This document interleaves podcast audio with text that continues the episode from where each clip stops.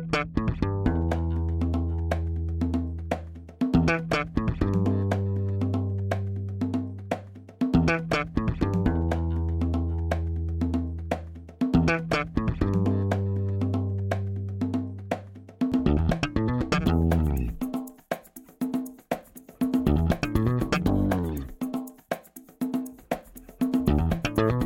Este é o Tapa na Mão Invisível, podcast destinado àqueles que querem ouvir ideias que abalam sociedades e que não são ditas na mídia tradicional. Bem-vindo, Paulo Fux. Tudo certo, Júlio? Tudo beleza? Como é que está tudo por aí no sul do Brasil? Está tudo bem e estamos hoje entrevistando mais uma pessoa que participou do Fórum da Liberdade, né? Mas Eu tô é vendo um tudo ali. É, é lista de convidados do fórum, vou chamando um a a Winnie participou de um painel que eu mediei lá em 2015, eu acho. Vai estar no show notes a palestra dela, que foi muito boa. Winnie Caminha, muito bem-vinda. Boa noite, meninos, tudo bem? Tudo beleza?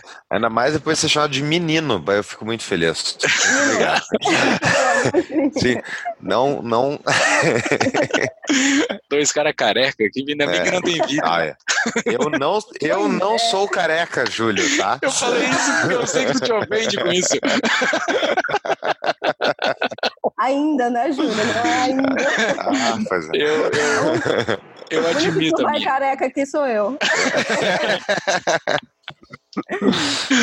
O Winnie Caminha, estamos agora espalhados pelo Brasil, né? Tem um lá na ponta, eu aqui no meio, em Brasília, e a Winnie lá na ponta de cima, em Fortaleza. Estamos espalhados, Sim. o Tapas se espalhando pelo mundo. Vai ser uma Terreno. guerra de sotaque, hein?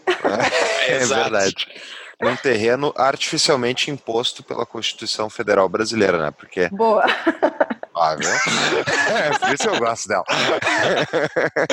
Quem é o Winnie Caminha? O Winnie Caminha é professora do programa de pós-graduação em Direito da Unifor e da Universidade Federal do Ceará e advogada.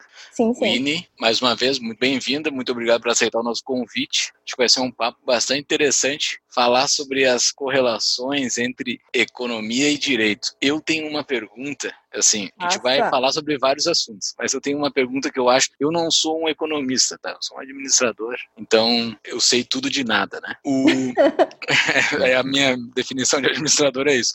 Mas o, Boa. tira- Gostei. é, eu sei tudo de nada.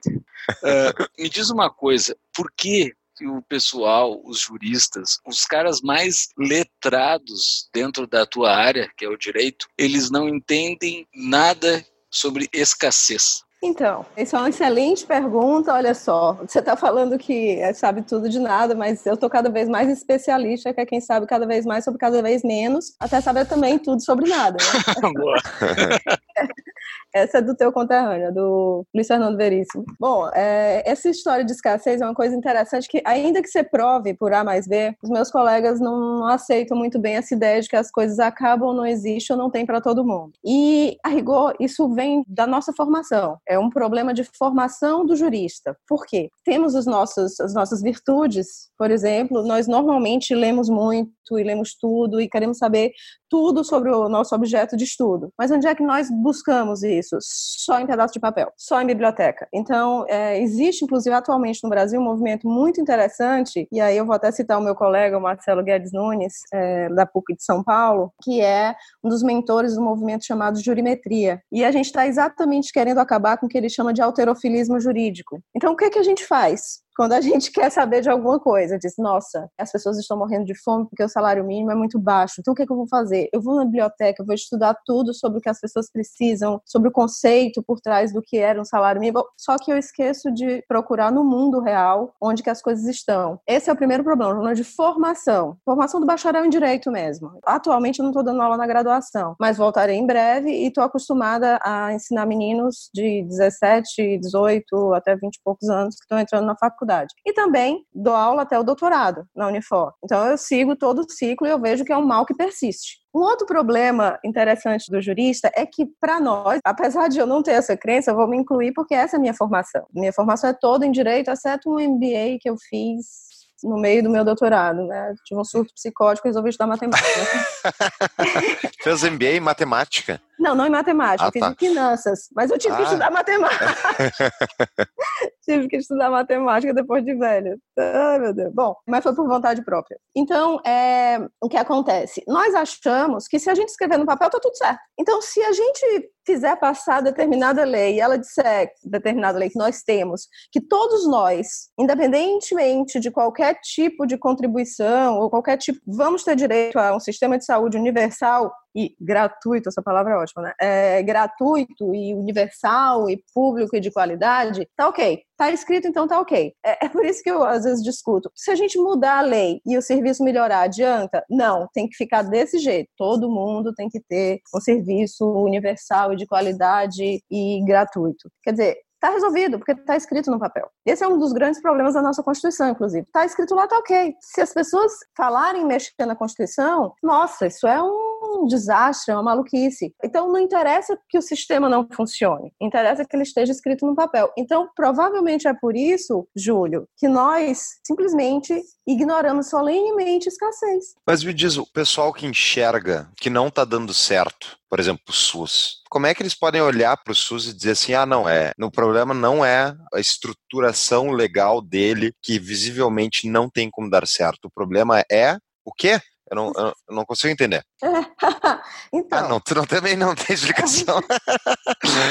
para mim é um problema muito simples. Na verdade, eu tenho uma Uhum. explicação. Sim, é, Nós tratamos no Brasil, e aí eu entro no tema que eu realmente dou aula no mestrado, nós tratamos serviços como direitos. A partir do momento que eu digo que você tem direito a, eu tenho que ter uma estrutura institucional que garanta a você esse direito. Você concorda comigo? Inclusive, de talvez, tem uma palavra em inglês que realmente eu já tentei de todos os jeitos, ou em português. Conseguiu enforcement. Essa palavra, olha, É, não tem tradução correta. Essa palavra É terrível muito não ter boa. essa. Não ter e essa. eu detesto ficar com anglicismo, mas infelizmente essa vai ter que ficar aí. Pois bem, também não vamos ser tão snobs de não querer usar as palavras dos outros, né? Mas eu não gosto muito. De qualquer, já dizer anyways, né? Bom, de me dizer Mas é, meu primeiro emprego na vida foi de professora de inglês. Bom, é, então se eu estou dizendo para você que você tem direito a um sistema de saúde pago pelos impostos das pessoas e que ele é universal e que vai tratar qualquer dos males da sua vida, se eu digo que isso é um direito, a partir daí eu tenho que ter todo um aparato institucional para garantir esse direito, certo? É por isso que não dá certo tratar serviço como direito, tanto por conta da escassez como por um motivo um pouquinho mais filosófico. Quando eu falo serviço, eu digo que eu tenho uma outra pessoa que vai ter que prestá-lo, porque o Estado não tem pé nem mão, né? Pode até ter uma mão invisível no mercado, mas o Estado não. Então, alguém vai ter que prestar esse serviço. Então, em última análise, veja só, eu vou macular o direito à liberdade de alguém se ninguém quiser prestar esse serviço. Eu já dei vários exemplos na minha turma das pessoas, para as pessoas que entendem que eu tenho que prestar esse serviço como um direito, se nós chegássemos ao ponto, por exemplo, da justiça, como já houve decisões nesse sentido, decidiam que um adolescente tinha direito a uma cirurgia para como é que é agora politicamente correto, meu Deus, acho que é redesignação de gênero, nossa, porque eu morro de medo de falar a palavra errada, é redesignação de gênero, e o médico disse que não fazia da cidade dessa menina. E os pais não concordaram, ela conseguiu judicialmente essa decisão, que apesar da vontade dos pais de ser menor de idade, só que o médico disse não faço. E aí, cadê esse direito? Esse direito fundamental. Não é um direito, porque é um serviço. Direito mesmo, só vida, liberdade e propriedade. Sim, seriam direito, direitos negativos daí, caso. Mas o problema é que está na nossa Constituição como um direito fundamental. Então, ou bem a nossa Constituição é uma maluquice, ou como diz um amigo próximo meu, uma carta do Papai Noel. Uhum. Ou então ela Já foi está... entrevistado aqui? É, Rodrigo. foi meu orientando de mestrado ele. Que tal, hein? Deu trabalho, hein? Olha que dá trabalho aquele menino para entregar. Bom, ele disse que foi o melhor orientando do mundo. Uhum. Isso aí, para quem não Então. sabe, é o Rodrigo Marinho, nosso convidado do episódio. Eu não lembro agora o É, número, eu 20 já e cato. poucos, 30 e Eu poucos. já cato. Que hoje é o coordenador da bancada do Novo na Câmara aqui Federal. em Brasília. Mas, Winnie, assim, deu para entender que tu é, tipo, uma raridade dentro do direito dos juristas que Tá entende... aumentando. Tá aumentando. É isso que eu quero saber. Tá surgindo outras Winnies e outros Rodrigo Saraiva Marinho? Olha, eu entendo que sim, Júlio, até porque, vamos lá, essa disciplina que eu ministro na Unifor, ela já tem 10 anos. Foi quando eu voltei de São Paulo a primeira vez que eu comecei. E graças a Deus eu encontrei nessa universidade específica um lugar bastante aberto a novas ideias. Então, na universidade, nós temos professores que são declaradamente socialistas e estudiosos, e, e, e eu, inclusive, já debati várias vezes com ele. Tem eu. Então, realmente, eu tive um campo bem mais fértil, mais do que na Universidade Federal. Lá é um ambiente bem mais um, hostil a esse tipo de ideia. Também está mudando. Nós temos grupos de estudo lá, como o Grupo Dragão do Mar, que já estão há algum tempo fomentando ideias diferentes da hegemônica, né? Essa palavra até virou lugar comum, mas é verdade, né? Então, eu entendo que isso está melhorando. Então, faz 10 anos que eu ensino análise econômica. Eu tento, e eu sempre digo, você pode até discordar, mas você tem que ter um novo jeito de entender o direito, porque da maneira como ele está, hoje em dia, as leis e as decisões, elas são feitas de maneira idiosincrática, como você falou, ignorando coisas básicas, até ignorando o próprio mundo, a própria realidade inclusive a escassez. Perfeito, mas me diz, os advogados entendem o que, que o Estado é violência, coerção? Porque se eles entendem isso, não tem como tu entender que, tipo, justamente ao fornecer os direitos positivos, tu tá basicamente obrigando outras é. pessoas é. a pagar por aquilo. Então tu tá coagindo as pessoas, eles não entendem essa, essa relação de poder? A maioria não. A mas, maioria essa, não. mas o que que ensinam numa faculdade de Direito se não ensinam que é o Estado, com o monopólio da justiça e da segurança, é justamente a violência institucionalizada? Mas o que o ensinam dire... é que eles são um operador do direito, eles o têm que operar a lei. O direito, o que, que é o direito? E aí eu até desencanto um pouco os meus alunos, porque a gente passa anos estudando definições lindas e românticas do que é o direito. Nesse ponto eu sou uma Chicago Girl total. Direito é um sistema de incentivos, um dos que existem. Um sistema de incentivos, ponto. Qual a diferença dele, do direito, para outros sistemas de incentivos, nudges, ou outros sistemas de incentivos, como religião, ou moral, ou, não sei, ou a cara feia do seu síndico aqui no prédio, que faz barulho até tarde. Qual é a diferença? Força.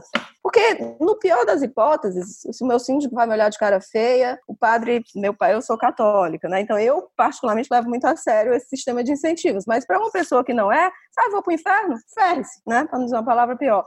Ok, mas o direito não. Ele vai tirar algum dos seus reais direitos fundamentais. Ou vai tirar a sua vida, ou a sua liberdade, ou a sua propriedade. Um dos três o Estado pode tirar, outros sistemas de incentivos não podem tirar. É, então, é interessante é, essa discussão no direito, mas realmente os meus colegas, até porque o direito em si, como nós entendemos, o direito positivo, ele depende do Estado, do aparato estatal. Então, o direito positivo depende do aparato estatal. Né?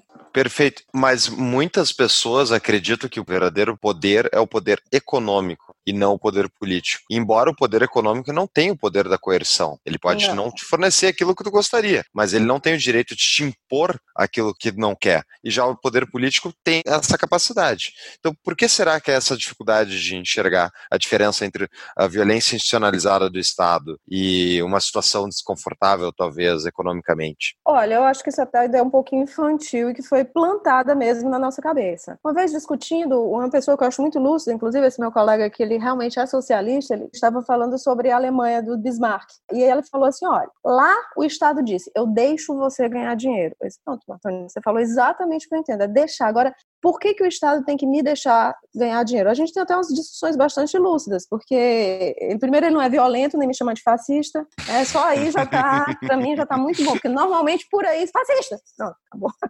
Acabou a discussão, né? Então, o que acontece é que as pessoas não veem é que, na verdade, o que a gente tem no Brasil não é capitalismo, né? São os amigos do rei, é capitalismo de compadrio. Então, é muito fácil para um estudante ou para alguém olhar e dizer assim: ah, você está vendo, os bancos estão muito ricos. Assim, ah, são poucos bancos e quem autoriza os bancos, não sei se você sabe, né? Mas é um processo longo, eu já participei de um como advogada. É longo, é doloroso e às vezes não dá certo. Então, assim, o banco só está ali daquela maneira porque alguém disse que ele podia que você, por exemplo, não podia. Uhum. Que você é agiota e ele é banco. Qual é a uhum. diferença fundamental?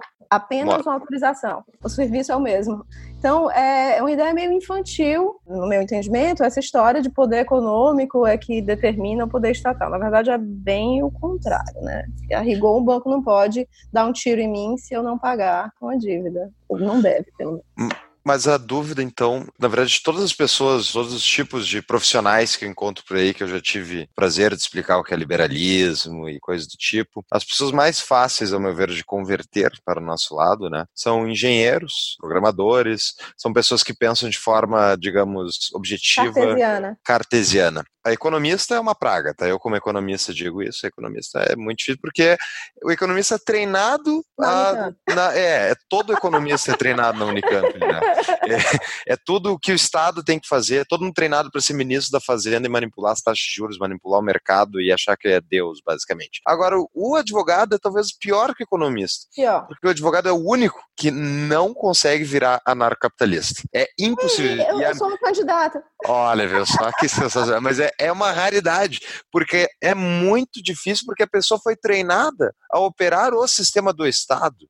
Né? Então ela não consegue visualizar que aquele sistema não pode ser trocado por outro. Como é que tu enxerga isso, Winnie? Olha, eu costumo falar muito, quando eu falo em sistema de incentivos, às vezes se torna um pouco mais fácil para os alunos entenderem e para os meus colegas de mesa de bar. Porque eu só penso, olha, é, se para mim esse é o sistema de incentivos que funciona, pode ser para outra pessoa outro. Por que, que alguém cumpre uma lei? Só tem dois motivos para alguém cumprir uma lei: ou por convicção ou por medo da sanção. Se é por convicção, ela nem precisa estar ali, certo? Por que, que eu não simplesmente atropelo todas as criancinhas que estão passando na rua? Ainda que não houvesse uma lei dizendo que eu não posso fazer isso, eu tenho a impressão que eu não iria atropelar as criancinhas, ainda que elas enchem o saco. Então, é, né, no avião, o que, é que você tem vontade de fazer com as crianças? Pois é, mas não fazer isso. Não, é porque eu, eu tenho uma convicção de que aquela criancinha é muito importante para outra pessoa e ela é uma vida e eu não vou fazer isso porque eu tenho um outro sistema de incentivos que me faz a não fazer isso. Ou seja, eu não preciso da regra porque ela cumpre por convicção. Ou eu tenho que ter um medo da sanção, certo? Então, o que, que faz de um sistema jurídico eficiente ou não? Se né, o conjunto de convicções de uma determinada sociedade, ela encontra um incentivo negativo dentro dessa comunidade. Se vai ser estatal, ou se vai ser cara feia, ou vai ser porque a própria comunidade vai se insurgir sobre, com, com relação a isso, tanto faz. Ele só tem que ser eficiente. Agora, os meus colegas não conseguem entender que o incentivo pode vir de outra instituição, outro ente que não o Estado. É difícil. É, é muito difícil isso. E até, vou ser sincera, até eu ainda, assim, sou uma candidata ANCAP, porque eu ainda fico sempre achando que existem algumas coisas que ainda deve, deveriam ser feitas por um poder central. É uma. Já diminuir, cada vez diminui. Né? Diminui. Mas... É, cada vez fica menor. Por isso que eu disse que eu sou uma candidata a ANCAP, é, não a ANCAP ainda, né? Eu só. Não tem uma advogada ANCAP. É, não, não tem. O André, ei, o André Santa Cruz tem ANCAP. Ah, isso é verdade, é verdade. Ele, ele me chama de comunista. o André Quem Santa Cruz. É? André? Quem? O André, André Santa, é o especialista em, em antitrust, não é? É, que inclusive o nome do livro dele é Contra o Direito Antitrust. Perfeito. Vou botar a referência no show notes. Quem é que não conhece ainda a nossa patrocinadora CapTable, que é a plataforma da Startse para você investir em startups com alto potencial de crescimento e rigoroso acompanhamento? Acesse captable.com.br tapa e ganhe um e-book gratuito sobre como investir em startups. No site você vai conhecer os projetos que estão sendo captados. Eu já investi. E você? Uma das coisas que eu vejo com os advogados que eu convivo, assim, desse papo aí que advogado provavelmente sempre vai ver todas as soluções dentro do Estado, eles não vão conseguir enxergar, eles não, vocês, no caso.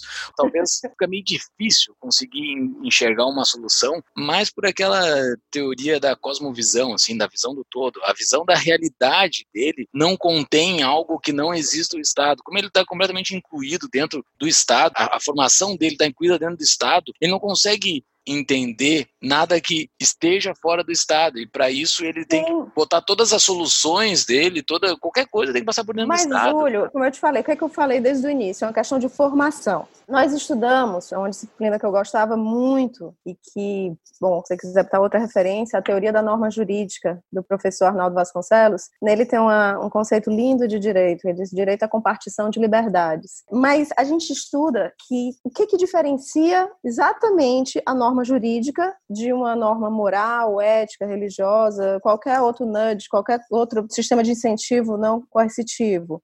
sanção. Então, o que diferencia uma norma? Uma norma sem sanção não é uma norma jurídica. A gente estuda isso exaustivamente como uma lavagem cerebral desde que a gente entra na faculdade até o final da faculdade. É uma questão realmente de teoria jurídica. Então, como as pessoas tendem a pensar em sanção apenas como sanção estatal, então, realmente, eu não tenho como pensar o direito fora do Estado. Né? É uma criação, né? não sei quem é o criador ou a criatura, né? quando se fala de Estado de Direito. Eu, particularmente, não sou especialista em teoria, teoria do direito, mas é, uma, é um problema um pouco de petição de princípio, né? um pouco tautológico. Né? A gente não sabe quem é o ovo, quem é a galinha. Mas eu, por exemplo, como gosto muito de estudar os autores de análise econômica e de economia comportamental, eu já vejo que existem, inclusive, incentivos muito mais eficientes do que a sanção jurídica. E eu não estou dizendo ah, a norma vai deixar de ser jurídica, provavelmente vai deixar de ser jurídica, mas não deixa de ser uma norma não deixa de ser um incentivo do mesmo,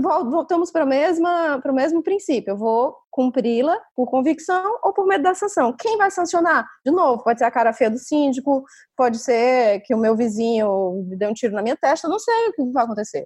Pode haver uma sanção, ela não necessariamente tem que ser estatal. Mas por que, é tão difícil para nós visualizarmos isso? Porque fomos formados dessa maneira. Então, o problema é de formação. Você sabe o que eu estou tentando? Colocar um curso de introdução à análise econômica do direito no primeiro semestre da faculdade de direito. Óbvio que não me deixa. Eu queria concorrer com a, eu queria concorrer com a hermenêutica tradicional. Uhum. Então, você vai dar aula para os meninos do primeiro ano, você não vai ter paciência. Possível. Mas é para isso que existe Rivotril. boa. Quando eles dentro... chegam em mim já estão muito, sabe? Pois é. Eu não sei realmente se tem uma, uma saída porque para os alunos quebrarem isso, porque na verdade o que falta, ao meu ver, e eu queria ver qual é a tua opinião, é justamente para o direito existe a falta da competição institucional. Isso permite que esse sistema monopolista seja extremamente ineficiente. Que nem, enfim, eu tenho amigos advogados, eles me falam, Paulo, a justiça é o advogado escreve petição, finge, o juiz finge que lê, né? Quem responde, na verdade, é o pessoal do gabinete é. é. o assessor, e chega lá, o juiz assina, né, vai embora depois, e no outro lado está o estagiário peticionando o nome do cliente, né, máximo advogado revisionando. É uma, é uma farsa completa, uma farsa, né, aquelas petições de enormes. Se, é, eu não sei se a farsa é por conta, a farsa eu não acho que seja porque não é o juiz, porque na verdade normalmente o assessor sabe mais que ele, Uhum. Para mim, o problema não é isso. Você falou muito bem a questão do monopólio. Por exemplo, a OAB. É um absurdo a OAB. Eu acho que uh, o fato de eu ter que fazer um exame e ser inscrita na Ordem dos Advogados do Brasil para exercer uma profissão de advogado, isso aí já está tudo errado. E a OAB dita as regras, até vocês sabem que, não sei se vocês sabem, mas os advogados têm uma tabela mínima. Eu não posso, em princípio, cobrar menos do que X para fazer alguma coisa. Né? Existe tabela mas, de frete. Mas ela não é obrigatória, né? Assim, ela é obrigatória. O mínimo ela... que eu posso cobrar é aquilo, ou eu posso tomar um processo no Conselho de Ética. Você está brincando? É obrigatória? Não, Sim, hum. é, é a tabela mínima. Claro, alguém pode me denunciar, alguém vai ter que me denunciar. é, se você, olha, para fazer uma petição tal, tal, é tanto. Se eu cobrar menos, os meus colegas vão dizer que eu estou fazendo dumping, sei lá o que, é que eles vão dizer. E falam mal mas... dos coitados dos caminhoneiros, né? Que agora tem a tabelinha é... deles. Vocês têm a tabelinha de vocês há décadas. Oh, é, por exemplo, outro, a gente não pode fazer publicidade de nenhuma forma. É proibido. Tem um aluno meu de mestrado agora querendo comprovar como isso prejudica o consumidor, simplesmente por falta de informação. Tem gente que poderia e teria como pagar um advogado, mas não tem ideia, ninguém tem ideia de preço. Se eu perguntar para você, você sabe quanto custa, mais ou menos, se você quiser ingressar com ação em face, sei lá de quem, da tua vizinha. Você tem alguma ideia de quanto custe? A maioria das pessoas não tem a mais vaga dessa falta de informação. Eu sei quanto custa um quilo de arroz, mas não sei quanto custa uma petição. E eu sempre digo, olha, a gente tem que parar com essa história de achar que é um serviço sagrado. É só um serviço como qualquer outro. É só, né? É pagar o aluguel. mas deixa eu voltar um ponto. Então, se tu não quer que exista só a B, como é que tu vai ter a qualidade das, desses advogados medidas, Vini? Como qualquer outra coisa, né? Como no mercado. Até porque a OAB não mede qualidade ninguém, né? Você já vira o exame da ordem como que é, né? Bom, Mas... é difícil, é um exame difícil, não, ele é chato. Até porque eu, eu, falo isso muito para meus alunos. Vocês sabem o conteúdo, vocês não sabem responder questão. Eu faço de propósito para eles verem como eles sabem. Às vezes tem uma pergunta: se você fosse advogado, você ingressaria com recurso? Explique. Aí a pessoa, o recurso não sei o que assim. Primeiro já perdeu metade da questão. Sim ou não? As pessoas não sabem responder o exame da ordem. Não é porque eles não têm conteúdo. Então ninguém é treinado durante a faculdade, nem deve ser, para responder aqueles ABCDE do exame da ordem e também as perguntas, a maneira como eles fazem. Tá tudo errado. Então, qualidade de profissional, infelizmente, meu amigo, não tem isso, né? É tentativa e erro. Você vai fazer uma, uma coisa errada e aí em seguida alguém não vai mais te recomendar, é igual médico. Né? Médico não faz exame de nada, né? ele tem o CRM assim que ele se forma na faculdade. Na verdade, só, só, só não, é... que tem essa é... coisinha linda. Não, eu como economista, para eu dizer que eu sou economista, eu tenho que pagar o Corecon. Pagar, né? Eu também pagar, eu te juro que, é a minha é cara. Né? Juro que o meu é... Pois é, então, essa questão que falou da publicidade no direito, certamente isso é uma ideia basicamente para inibir a competição, né? Tu é um, um advogado já estabelecido, tu participa da ordem, tu põe a regrinha de que novas não pode ser feita propaganda, tu tem cliente entrando na tua porta porque tu já tem renome, e o uhum. cara novo vai ter que ir trabalhar para ti ou não consegue cliente. É uma lógica completamente. Na semana do advogado agora, que é em agosto, eu escrevi um artigo artigo um portal aqui de um jornal dizendo advocacia é empresa. Nossa! Explicando exatamente que conceitualmente é empresa. Só que no Brasil, um escritório de advocacia não pode se constituir como empresa. Eu não posso estar na junta comercial, eu não posso ter um investidor. Na maioria dos países, não só empresa, como por exemplo, na Inglaterra, é até companhia aberta. Né? Tem ações na bolsa de escritório de advocacia. Aqui eu não sou empresa, é um negócio assim. O meu contrato social vai para a OAB, não vai para a junta, eu não posso fazer publicidade, tem uma série de restrições ao exercício como se fosse um sacerdócio. Não é. É uma prestação de serviço, né? Como Muito qualquer outro. Tá, mas uma das coisas que faz parte do material do advogado, ao meu ver, e tu me corrige se eu estiver errado, é a retórica, né? É a própria retórica. Tu conseguir convencer que algo não é algo ou que o não é algo é algo. É sempre tu, tu tem que tentar convencer alguma coisa dentro disso, assim, que tu tem que pegar, tentar convencer que o verde é azul em determinado momento. Desculpa oh. se eu tô sendo um pouco radical, assim, mas. É, Não, eu já assim, mas se eu quero convencer que o. Se eu quero convencer em determinado, em determinada peça que o advogado está trabalhando que o verde é azul, e isso eu aprendo pelos advogados que eu, que eu conheço, isso o advogado ele aprende que vai ser o trabalho dele aquilo, ele vai ter que convencer que determinada coisa é aquela coisa. Uhum. Isso não volta para aquele nosso problema inicial, que na verdade tu completamente tu tira a verdade, tu tira, tu tira o, o objeto da coisa. A, a, a coisa ela não se chama mais a coisa. Tu pode fazer qualquer coisa da coisa. Se Deus quiser, posso, por isso que eu sou uma advogada. Mas vamos tá. lá. Eu tenho dois trabalhos completamente distintos e eu tento ensinar isso também aos meus alunos. Eu dou aula. Quando eu dou aula, eu não advogo. Quando eu escrevo um artigo científico, eu não advogo. E isso é um vício que às vezes os alunos que são advogados, já são advogados, eu digo que eu, quando eu pego um artigo científico de um aluno, eu sei dizer, sem ele me dizer se ele é juiz, se ele é advogado, se ele é promotor de justiça, se ele é só pesquisador, pelo tom, pela maneira de escrever. Então, quando eu dou aula, eu não advogo por nenhuma causa. Eu tento buscar o conhecimento mais científico possível. E hoje em dia, a maneira como eu estou tentando fazer isso do direito é por meio de estatística. Foi um pouquinho depois da análise econômica, da micro e da macroeconomia, estou indo mais para a estatística no direito mesmo. E quando eu sou advogada, por definição, eu tenho que ser parte, eu sou parcial. Então, o meu serviço, por isso que eu não estou inventando nada de. O meu serviço naquele momento é pegar o problema do meu cliente e apresentar de uma maneira que o julgador, o juiz, esse sim que tem que ser imparcial,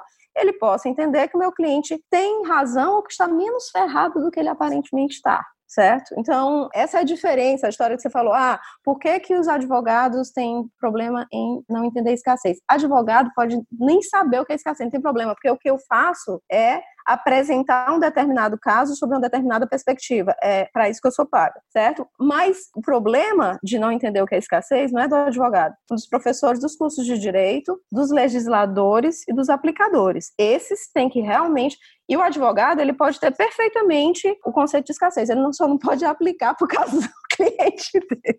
Não sei se você está entendendo a diferença, que não, não é hipocrisia. Sim, sim, sim. Nem é, um, e nem é. Eu, graças a Deus, tenho bons amigos advogados, nós já tivemos em lados opostos das mesas e continuamos amigos, porque se eu for tomar o problema do meu cliente como meu problema, ele tem dois problemas. Então, assim, o problema é dele, eu vou tentar resolver da melhor maneira possível, né? Inclusive, o fato de eu, de eu ser advogada de um estelionatário, não quer dizer que eu concorde com aquilo. Eu vou tentar minorar a pena dele, ou de um caloteiro, como vou falar.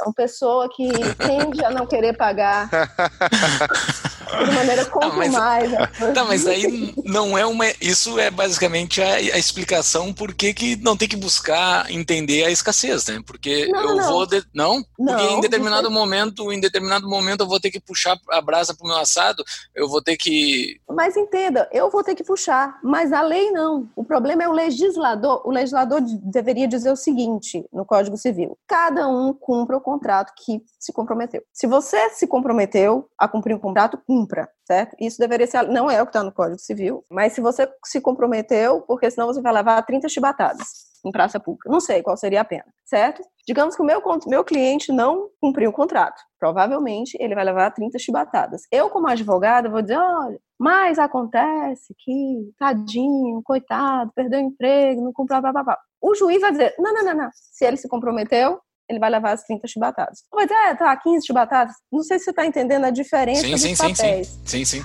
O regulador, a mesma coisa.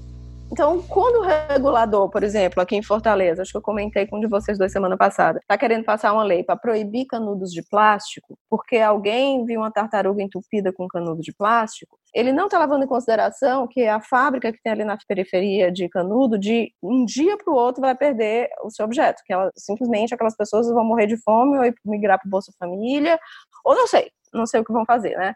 Estou só pensando num- numa ponta da tartaruga, né? Eu não estou pensando na ponta daqui do pessoal que vai morrer de fome.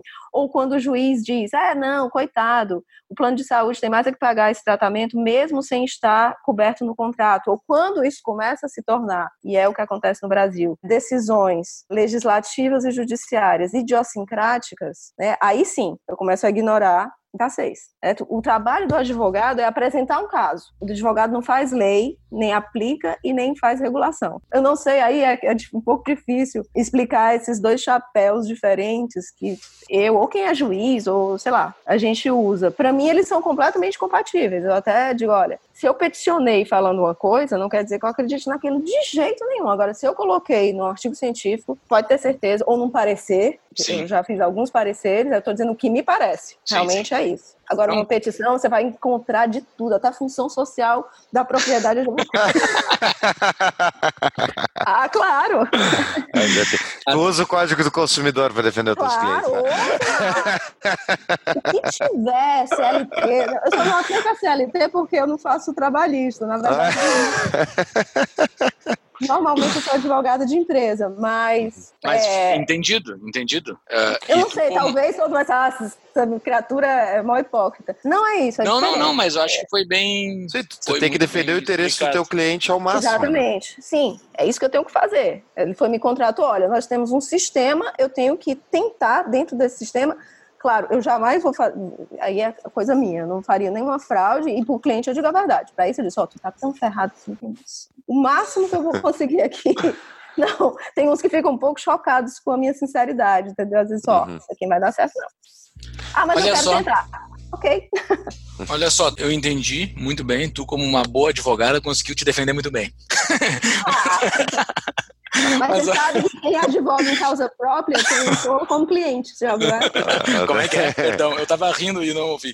Quem advoga em causa própria tem um tolo como cliente. Ah, Boa. boa. Famosa. Mas olha só, né? O Brasil tem vários problemas. Só para É. fazer um, um parênteses inicial, o Brasil tem vários problemas. Mas aí dentro da tua área, acho que tem um problema especial do Brasil, né?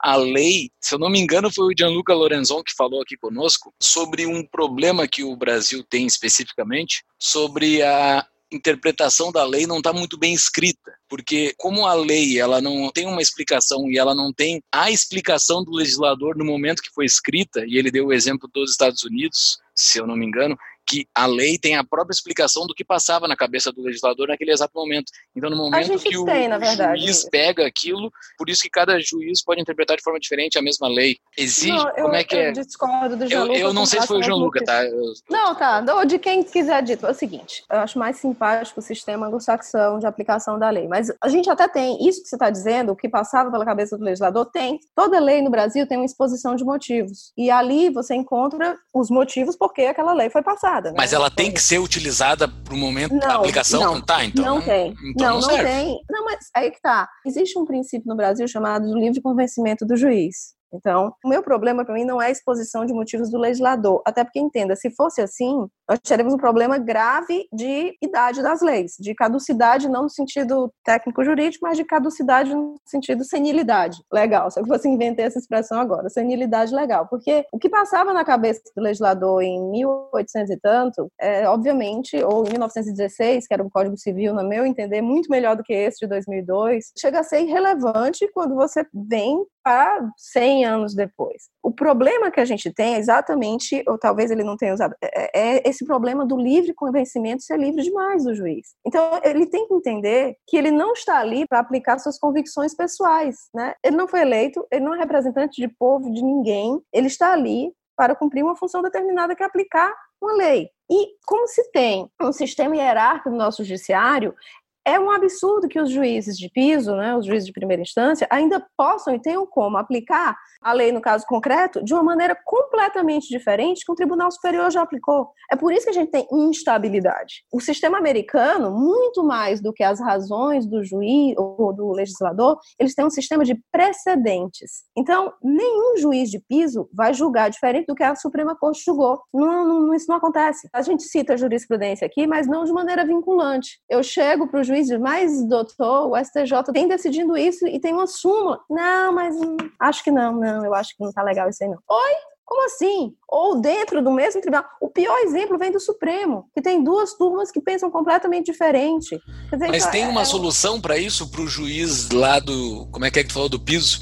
Lá do primeiro nível, não usar. Todo tipo de maluquice feita por funcionário público, como é o caso de juiz, deveria ser objeto de responsabilidade civil. O problema é que eles não são. Eles, ah, nunca, eles nunca, é, exatamente, porque eles podem fazer qualquer maluquice, causar um prejuízo enorme para as pessoas, que eles não vão ser punidos. Eles mais, não vão ter nenhuma consequência. Mais que isso, eles sabem que muitas vezes as decisões deles vão ser reformadas em instâncias superiores, então eles estão um pouco se lixando. Eles vão lá e fazem o que eles acreditam que é o correto. Exato. É, e, seja, ah, que eles que reformem depois não é problema meu. Exatamente, só que isso custa dinheiro, custa tempo. Sim, custa, custa tempo, dinheiro, vida das pessoas que está tá à volta disso, né? Aqui, né? Volto mais para o piso ainda, para trazer trazer mais para a vida das pessoas. É aquele, o fiscal da receita, o fiscal do trabalho, que vai até a tua empresa e diz: ah, isso aqui, ó, vou te dar uma multa. Ah, mas uh, isso aqui não tem nenhum prejuízo. Não, mas isso aqui tem que ser alterado. Não, mas já se decidiu diferente. É, mas eu não entendo dessa maneira. Eu já ouvi um fiscal da Receita dizer: eu não concordo com o entendimento do Supremo. Como assim, meu amigo?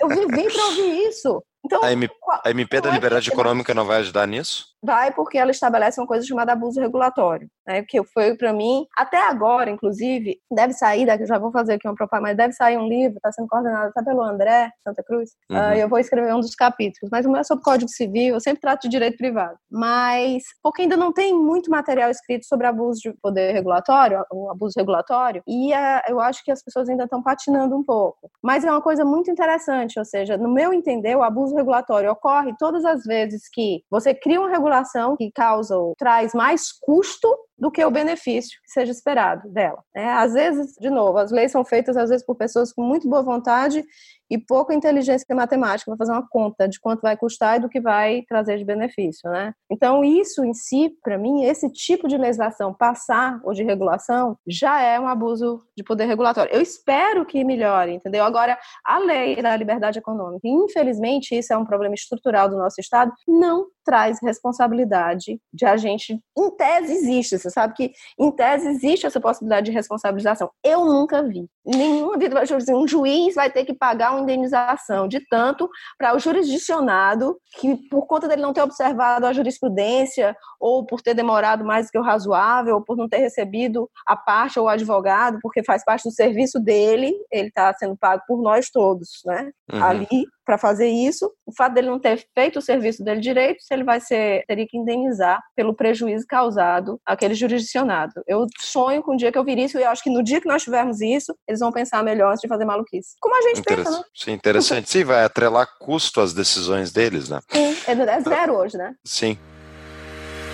Quer ficar por dentro de todas as novidades do nosso podcast? Yeah, Mr. White. Temos uma solução Acesse nosso site tapadamãoinvisível.com.br e cadastre seu e-mail.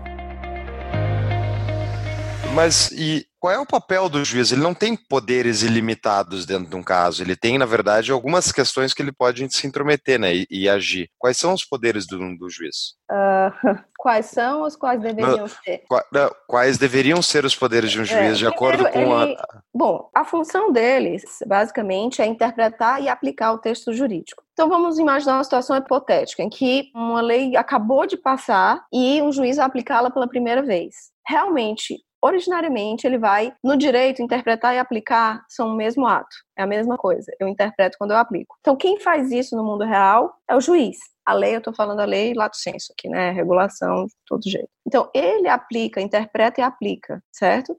Isso é o que ele deve fazer. Ocorre que, insegurança, e aí também vem a minha formação de análise econômica do direito, o pior dos mundos para o mercado é insegurança, incerteza, porque se é ruim, mas eu já sei que é ruim, eu consigo internalizar né? Eu consigo uh, internalizar essa externalidade ruim. Mas se eu não sei o que vai acontecer, eu acabo calculando isso errado. Eu não vou ter como medir isso aí. Então, qual que seria o ideal? O papel do juiz, primeiro, é aplicar, interpretar a lei criando uma certa previsibilidade. Então, em tese, e aí vindo para minha visão de análise econômica do direito, a função desse sistema de incentivos que tem esse plus a mais, como diz o outro, que é o poder coercitivo do Estado, é dar segurança, gente. Agora, quando tem cada juiz decide de um jeito, aí é o samba do crioulo doido.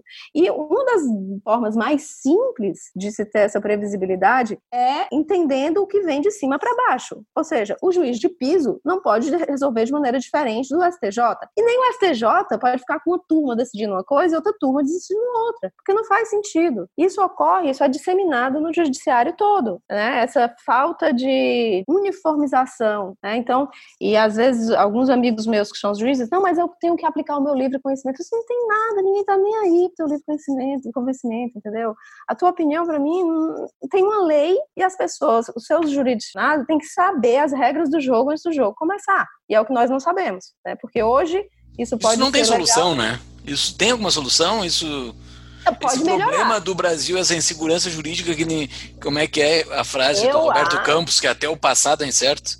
É incerto. Oh, não vive mudando. O meu, graças a Deus, eu vivo esquecendo. Mas o fato. Não, um amigo eu... meu, um amigo meu falava, falava assim: a minha vida é um livro aberto com algumas páginas arrancadas. Arrancadas, pois é. Mas eu, eu, eu, você sabe que na minha monografia de final de curso eu era bolsista do CNPq e eu escrevi sobre dirigismo contratual e eu defendi que o Estado deveria se meter nos contratos privados. Olha aí. Pessoal. Todo mundo tem redenção. Evolution. Não, aí, eu tava dando um mini curso na Semana do Direito e alguém perguntou assim pra mim, e aí, professor, o que foi que aconteceu? Eu continuei estudando. Pronto. Boa. Boa. Eu, mas é verdade, olha só, já passei por isso, quer dizer, eu conheço o outro lado. Mas tem então, como essa massa toda melhorar, que nem tu melhorou? Se Deus quiser. Eu sou uma mulher de muita fé. o Winnie, nesse exato momento, é que nós só temos áudio, mas ela está portando um crucifixo, né? Ela está carregando só. um crucifixo, então ela tem fé de fato. Não tinha nem notado, só o Júlio que é católico. É, é.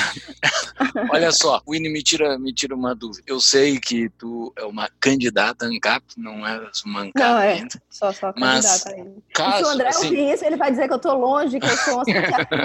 Desculpa, ele me chama de socialista moderada. Ah, tá Olha só, mas assim, a tua parte ANCAP, o que tu tem de ANCAP? Existe a possibilidade de ter justiça privada? Existe ou tem que ter o Estado no, Já existe, né? Algumas. É esse o meu ponto, sabia, sobre o ANCAP. O enforcement, a parte da violência, porque é mais ou menos da natureza humana algum tipo de violência, né? Nós todos temos uh, arrobo de violência. Esse é o ponto. Justiça privada nós já temos, né? Nós já temos a arbitragem, que apesar de ser garantida por uma lei estatal, ela faz muito bem, às vezes, de justiça privada, pelo menos com relação a direitos disponíveis, né, em uma parte de direito privado. Agora, existiria a possibilidade de uma justiça penal privada? Eu não sei se é isso que você está me perguntando. Toda justiça, toda justiça. Toda justiça, toda pois é. justiça. é. Exato. Pois é, é esse o ponto que ainda me afasta um pouco uh, do anarcocapitalismo, porque às vezes eu ainda não tenho tanta fé na humanidade que a possibilidade de justiça penal privada pudesse colocar as pessoas em si em risco. Eu sei que, de novo, eu, eu sempre falo assim, olha, eu não sei qual a diferença entre falo com meus amigos mais à esquerda, né? A diferença entre o Estado resolver o que é melhor para sua vida ou a empresa, porque eles ah, se isso não existir, as empresas vão decidir o que é melhor para sua vida. Eu disse, Oi, assim, exatamente por que, que você acha que o Estado é melhor do que o Itaú? Eu, sinceramente, não vejo diferença, certo? Se for para diminuir ou, ou aumentar o tipo de liberdade que se, que se pretende. Agora, realmente, do ponto de vista patrimonial, ou seja, da direito civil, direito comercial, vejo como completamente factível e extremamente desejável a justiça privada. Eu, infelizmente, não sei se vocês vão me nunca mais me convidar e nem falar comigo, é, da, do ponto de vista, porque eu sempre digo, olha, o que, que o Estado, para mim, deveria ainda fazer? Nada mais que isso. Fazer a lei e fazer cumprir a lei. Só. Bom, é, o resto, vem tudo aquilo que se chama de direito, que eu te falei, que é prestação de serviço. O Estado deveria estar o mais longe possível do resto. Então. Sobre direito penal e, enfim, como é que funcionaria numa sociedade privada, a gente já falou um pouco num episódio, né, Júlio? Mas a gente está tá, tá, é, tá devendo um episódio específico sobre isso, porque é um assunto ah, muito. Quero justiça privada, é. eu sou louca pra ser, entenda, é. eu sou uma pessoa com muita vontade de ser convencida. É, isso aí tá não, isso aí vamos fazer, é. te mandar, Winnie. Agora, eu queria entrar, que já chegando na parte final do, do programa, eu queria entrar na parte que tu atua diariamente, aí tu participou da criação de um código que ainda não foi implementado, está em discussão, tá. e eu queria que tu falasse um pouco disso. E disso, por que, que o Brasil tem todos esses códigos, código da defesa do consumidor, ah. código do... O nosso sistema, diferente do, do americano, do inglês, do australiano, bom, desses países anglo-saxônicos, é um sistema que a gente chama de civil law, um sistema romano-germânico. E ele se baseia em lei, né, lei positiva. Eu tendo a achar que o sistema de precedentes é melhor, mas, sinceramente, é, tem muito mais a ver com qualidade e cultura institucional do que propriamente com o sistema. Não vejo nenhum problema em o nosso sistema vir a funcionar. A gente tem muita lei, é verdade. É, a gente tem muita lei inútil e a gente tem muita. As leis são minuciosas demais certo? Então, a rigor, nós temos a Constituição, nós temos os códigos, outras leis complementares, leis extravagantes, que vêm para regulamento, que tem, mas nada, nada tem mais poder do que o carimbo do porteiro. Uh, assim, carimbo do porteiro? Uh, é, é a portaria. Não, não, é porque eu digo que a gente tem a Constituição, os códigos, leis complementares, leis ordinárias, e vai descendo, vai descendo, até, tipo, a portaria do, do, do chefe do departamento. Então, quando eu ah, chego entendi. nessa portaria do chefe do departamento, que diz que os funcionários, que começa a limitar a liberdade das pessoas a umas minúcias absolutamente absurdas, como é, não pode botar sal na mesa, ou uma história maluca que eu vi, mas que é verdade, os médicos não podem ter balança digital no consultório, ela tem que ser analógica. Quer dizer, quando, quando a gente chega a esse tipo de, de minúcia, é que realmente o sistema colapsa, porque você perde a relevância à lei, porque é tão disseminado. Então, quando você vai, ah, um código comercial, na verdade, nós temos um código comercial, ele é de 1850, é um código muito bom. 1800? Agora, 1850. Que Dom tal? Pedro II. Muito bom. Só que ele só está em vigor a parte de direito marítimo nele, certo? Porque depois sendo... ah, super útil, super útil. Ei, é, ei, sério, é muito útil. Vocês, então, vocês estão por fora. Hoje, se eu fosse ingressar na faculdade de Direito, quem me pergunta, dá muito dinheiro, tem pouco especialista. É a parte de armação de navio, afretamento, frete, carga. Ô, oh, você é louco, começa a relacionar muito que útil loucura. mesmo. É, só que o nosso código é de 850. Agora, o código de 850, na minha opinião, é melhor do que o Código Civil de 2002, para a parte de direito comercial, certo? Ele foi muito contaminado por esses princípios de chamado direito civil constitucional, um movimento de publicização do direito privado que houve, então acabou se contaminando bastante, inclusive a parte de direito da, da empresa, que não, não tem nada com aquilo, entendeu? É outro mundo, é outra coisa, então acabou virando um problema grave. Voltando ao código, eu estou trabalhando nele desde 2013, já houve muitas idas e vindas, fui um estreante em Brasília, aprendi a conviver com coisas que eu não nunca tinha passado, né? Que é processo legislativo em si, lobby, é uma coisa muito complicada. E essa discussão retornou agora, até com uma versão mais enxuta do código, foi nomeada nova relatora, e aparentemente deve sair. Você perguntar, ah, a gente já tem muito código. Esse código revoga mais do que traz. Né? A gente Opa. vai revogar um tanto de coisa, pelo menos a versão é interessante outra coisa. Você sabe o que entra ali, você não sabe o que sai, né? É um problema. Sim. Eu sou técnica. Eu não sou. Eu digo que eu, sou, eu estou ali como a sociedade civil, como qualquer do povo. Eu não tenho mandato, não sou deputada, mas eu só estou opinando como técnica. Especificamente a minha parte é de direito societário. Né? Eu trabalhei muito na redação da parte de direito societário, das limitadas, é uma área que vocês vão achar é chato pra caramba. Né? quem não gosta, é chato pra caramba. Mas a ideia do código é fazer com que, claro, a gente só vai pegar a relação entre empresários, que os empresários possam decidir o que fazer sem ninguém se meter. É só isso. Sem ninguém se meter. Excelente tu quer poder econômico que passe por cima das liberdades sociais individuais, né? Oi? Quer que esses ricos tomem conta é, de tudo e sejam livres? Né? É, é um absurdo. Quero que eles mais é um me levem junto. Pô, isso vai favorecer o pipoqueiro, né? Isso vai favorecer todo mundo que tem uma empresa. Vai, é, todo mundo que tem uma empresa, exatamente. Então, esperamos que sim. Eu sei que, às vezes, ah, mas isso é uma, é uma coisa pequena. Isso é uma coisa pequena, mas necessária. Né? Não é uma condição suficiente, mas é uma condição necessária. A gente tem que deixar o ambiente aqui mais simpático mesmo, para que as pessoas empreendam. A lei da liberdade econômica já foi um bom passo. A gente agora tem que trabalhar exatamente com aquilo que eu falei para vocês, com a cultura. Nisso, os meninos, o Jean-Luc, inclusive, eles foram muito inteligentes. Assim que saiu o MP, ele fez um grupo do qual eu fiz parte, tanto para as redações finais, essas coisas, como para começar a disseminar nas universidades. Se vocês forem pensar, esse tipo de pensamento que nasce, você mesmo falou que os economistas eram todos, todos da Unicamp, né? Você falou. Mas uhum. a gente começou a fazer um monte de seminário, explicando o que, que é. Amanhã mesmo eu vou falar na OAB daqui, oi, sobre a lei da liberdade econômica, as alterações no Código Civil, para ver se se introjeta isso, essa ideia de que, gente, vocês podem decidir decidir por si mesmos e ninguém precisa de babá, em princípio, para viver a sua vida, né? Coisa tão Excelente, excelente. É. Nós, uh, embora o direito e toda essa parte complicada. O direito vou... e essa parte complicada. Bom, é, o direito e toda essa parte complicada que envolve o direito, porque assim, é algo, é, para mim, é um bicho de sete cabeças, assim, completamente complicado. É um bicho esquisito mesmo, eu, eu vejo. Eu... É. Mas é interessante saber, assim, tu és uma ótima professora, assim, eu consegui entender bastante. Nós eu não falei muito de análise econômica, é legal que a gente começa a puxar um assunto, puxar outro, uhum, a gente uhum, falou de teoria do direito, de filosofia do direito, direito constitucional.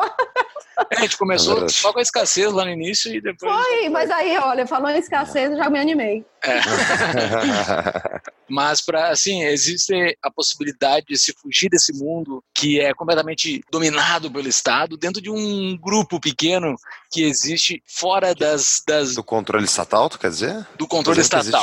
Existe, existe, existe uma sociedade, um uma dimensão. É, Exato. Existe uma sociedade. Que existe dentro do Telegram. Existe dentro do Telegram o grupo do Tava da Mãe Invisível, que lá dentro tem suas próprias regras e é ditatorial. Ela é dita, ele é completamente Ai, ditatorial. É. Imposto por mim. Aqui na minha casa, você sabe, né? Aqui na minha casa eu sou ditadora, assim, eu sou monstro. Mãe, entrou no meu quarto. Aqui não tem nada seu, tudo é meu. tudo aqui é meu. Meu grupo, minhas regras, né? Minha casa. Ah, tá certinho, tá certo aqui. É. Quem quiser entrar para o grupo do Tapa da Mão Invisível é só entrar no nosso Apoia-se. É só um jabazinho aqui, apoia.se barra Tapa da Mão Invisível. Vai lá, faça uma contribuição mensal e receba o convite para entrar no grupo do Tapa da Mão Invisível. O grupo Neste universo mais paralelo. Completamente paralelo. É um país que flutua sobre os outros países, onde a sociedade foi completamente privada. Manda, Fux. Winnie, Winnie, eu queria, então, vamos encerrar com, com o que a gente tinha conversado de falar, né? O que, que é análise econômica do direito? Então, olha que bom. Análise econômica do direito é um negócio bacana, finalmente chegamos ao poder, né, com Paulo Guedes. Na verdade, é ah. uma, é uma teoria desenvolvida na Escola de Chicago para uma abordagem mais objetiva do direito. Então, são utilizados conceitos de microeconomia para se analisarem as decisões jurídicas e para se tomarem decisões jurídicas, na verdade. E só muito recentemente, aqui no Brasil, e eu fico muito feliz que hoje em dia a gente tenha decisões judiciais se valendo de conceitos como seleção adversa, custo de transação, risco moral, porque sem entender isso, aí vem aquelas decisões que são totalmente escatológicas, que faz com que a história, exatamente, com que se ignore absolutamente o que é escassez. E pela primeira vez que eu tenha conhecimento, né, aí, claro, tem tanta lei que não sei, na lei da liberdade econômica, né, que ficou 13.874, vem menção a custos de transação. Olha que interessante, né, uma teoria da década de 70, 60, na verdade. Quer dizer, é, é isso que eu tento fazer com os meus aluninhos, e você sabe que tem, tem tido uma receptividade boa, já tive alunos que são especialistas até em direito do trabalho, tratando da justiça do trabalho com teoria dos jogos. Ficou legal. Olha Parabéns. aí, eu sou uma mulher de muita fé. Hoje, atualmente, eu tenho orientando um padre, dois comunistas, três convertidos ao liberalismo. Eu tenho, assim, um grupo bem...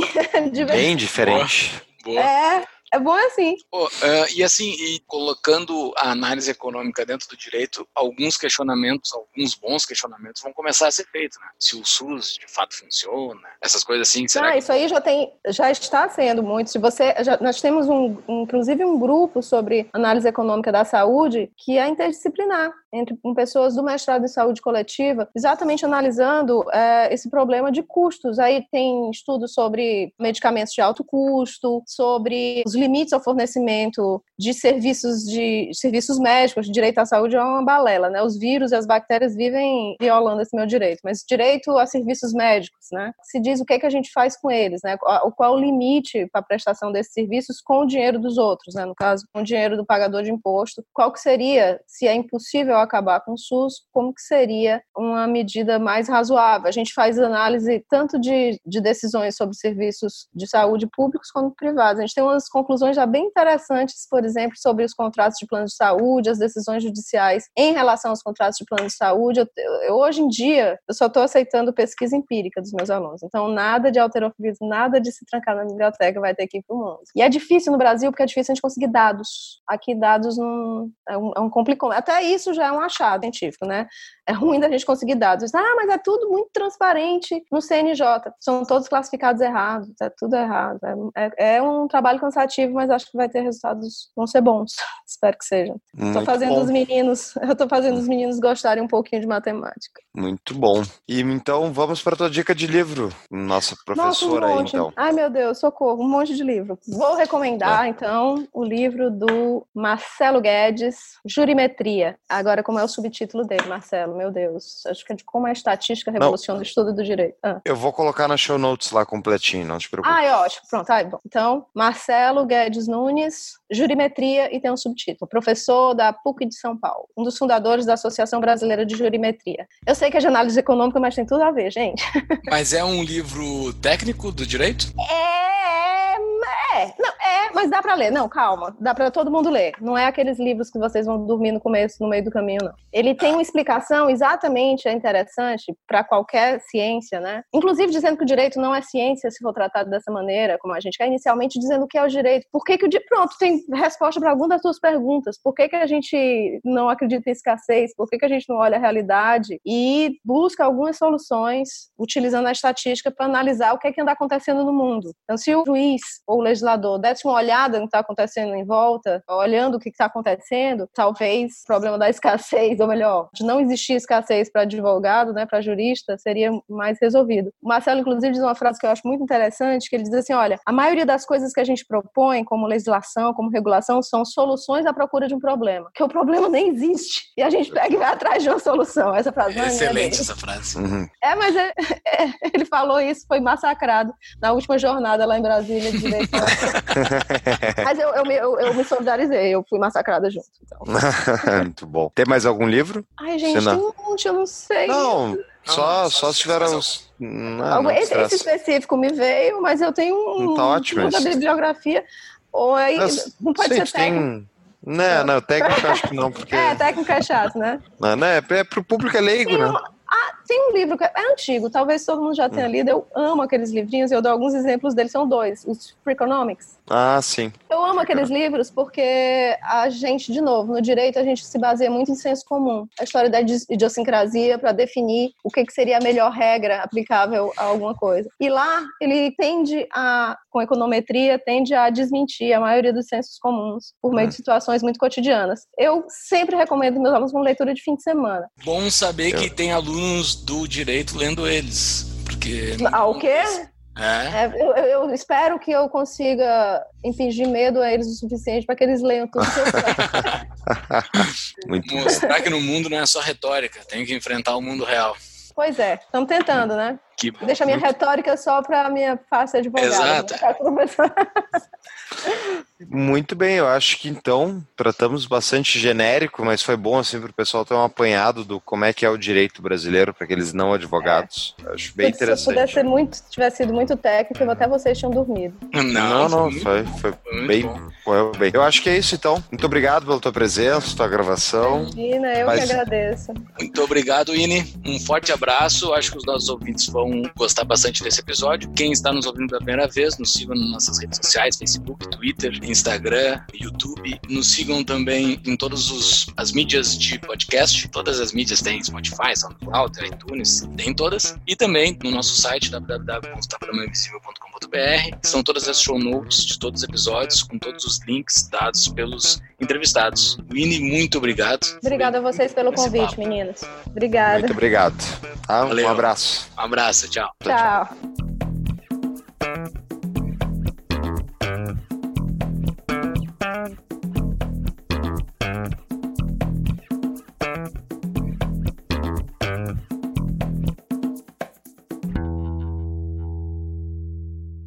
papel do juiz, primeiro, é aplicar, interpretar a lei, criando uma certa previsibilidade. Pre...